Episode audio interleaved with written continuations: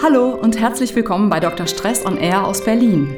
Liebe deinen Stress. Du brauchst ihn nämlich für all die tollen Dinge, die du in deinem Leben erreichen möchtest. Und du willst dabei immer leistungsfähig und fröhlich bleiben? Dann hör einfach regelmäßig rein bei Dr. Stress on Air und du bekommst immer nützliche Informationen und sofort umsetzbare praktische Tipps. Natürlich medizinisch fundiert und immer auf dem neuesten wissenschaftlichen Stand.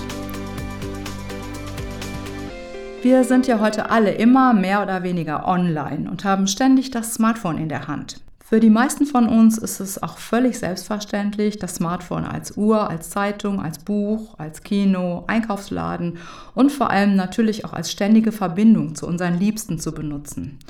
Das ist uns so in Fleisch und Blut übergegangen, dass wir uns ein Leben ohne Smartphone ja gar nicht mehr vorstellen können und dass wir sogar oft gar nicht mehr merken, wie sehr wir inzwischen schon von ihm beherrscht werden. Manche erleben ja gerade schon den Zwang, es ständig zu checken, immer in der Erwartung, etwas Neues, Cooles, Schönes oder Wichtiges zu finden. Und manche Forscher schlagen deshalb schon richtig Alarm und wollen die Dinger am liebsten verbannen. Das fände ich allerdings persönlich sehr schade und ich bin überzeugt, wir können lernen, die digitalen Medien klug zu nutzen. Dazu müssen wir aber ein bisschen über uns Bescheid wissen und mal beobachten, was wir so alles damit anstellen. Und das wäre auch schon der erste Schritt, den ich dir heute vorschlage. Wenn du mehr digitale Balance möchtest, dann geh auf meine Webseite www.dr-stress.de und da findest du im Download-Bereich eine Checkliste, die dir hilft, genau das festzustellen. Ich persönlich habe festgestellt, das Handy als Uhr zu benutzen ist ganz fatal. Denn wenn ich es erst einmal in der Hand habe, schaue ich direkt auch andere Sachen nach und schwupps sind wieder 10, 15 Minuten weg. Ich habe auch bemerkt, dass ich besonders handysüchtig werde, wenn ich müde oder gelangweilt bin. Und das ist wissenschaftlich sogar erklärbar, denn jeder Blick auf ein blinkendes Lichtlein verheißt mir irgendeine interessante Neuigkeit. Dabei wird in meinem Gehirn ein wenig Dopamin freigesetzt und das ist der Botenstoff, der mir eine gute Sache anzeigt. Ich bekomme sofort einen kleinen Energiekick und es geht mir gleich wieder etwas besser. Doch auf Dauer ist zu viel Kick genauso ungesund wie ständig auf irgendeine andere Art und Weise überstimuliert zu sein und dadurch unter Dauerstress zu geraten. Deshalb brauchen wir ja auch diese digitale Balance. Wir müssen einfach wieder runterkommen und uns und unser Gehirn ein wenig verschnaufen lassen. Wenn du also gemerkt hast, dass du durch ständiges Online-Gehen dauernd unter Strom stehst und nicht mehr richtig abschalten kannst, dann solltest du lernen, deine Balance wieder zu finden. Wenn du also gemerkt hast, dass du durch ständiges Online-Gehen dauerhaft unter Strom stehst und nicht mehr richtig abschalten kannst, dann solltest du lernen, diese digitale Balance wieder zu finden. Denn das ist eine Zukunftskompetenz, die wir unbedingt brauchen. Für unsere Arbeit und den Spaß im Leben sind wir angewiesen auf ein gut erholtes und gut funktionierendes Gespann aus Gehirn und Körper.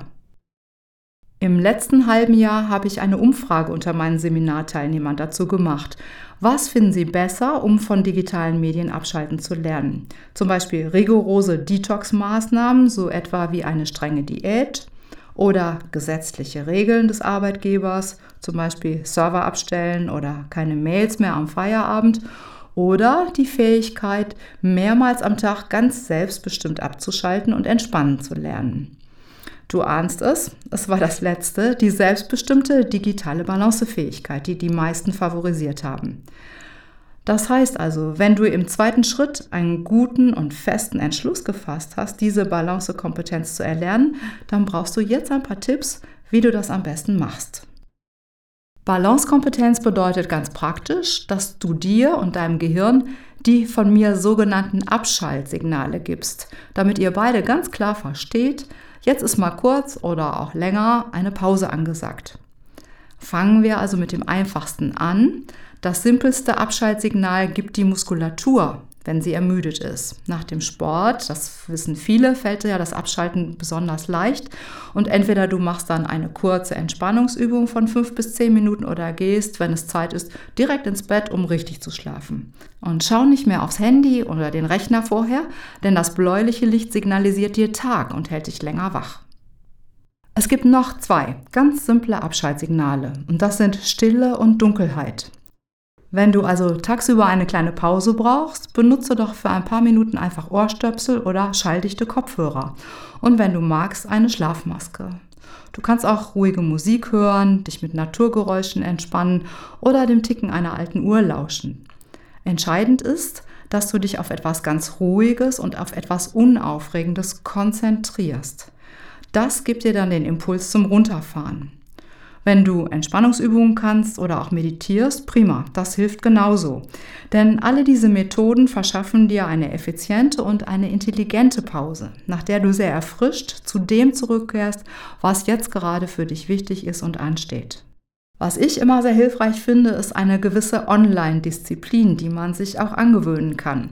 Das geht am Anfang am besten, wenn du einen Zettel in Sichtweite hast, auf dem draufsteht, die nächste Versuchung nicht.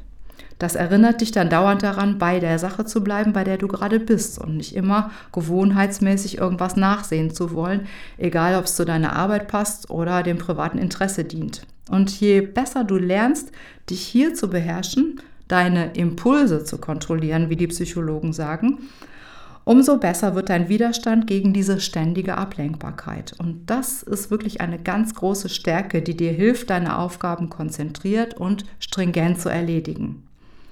Und wie du sicher auch schon gemerkt hast, das spart ungemein viel Zeit, die ja sonst irgendwie im Netz verdaddelt würde. Das kannst du ja dann machen, wenn du mit der Arbeit fertig bist, aber wenn du dann nicht was Besseres zu tun hast.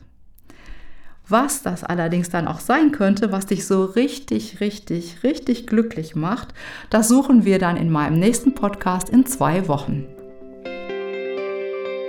Ich freue mich natürlich, wenn wir weiter in Verbindung bleiben und du dich mit mir über Social Media vernetzt. Du kannst auch auf meine Seite gehen, dr-stress.de und dort findest du noch weitere nützliche Tipps und Infos. Wenn du eine Frage hast oder dich ein Thema ganz besonders interessiert, dann schreib mir doch einfach eine E-Mail und ich sage dir dann etwas dazu in einem meiner nächsten Podcasts. Und immer dran denken, liebe deinen Stress.